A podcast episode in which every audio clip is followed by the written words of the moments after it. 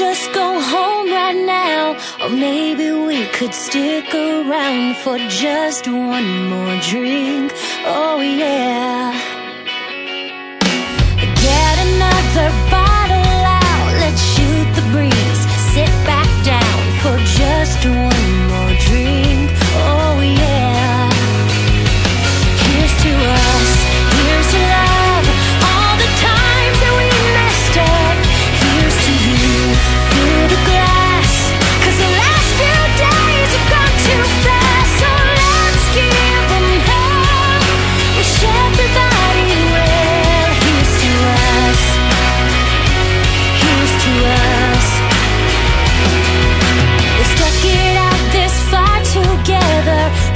dreams through the shredder that's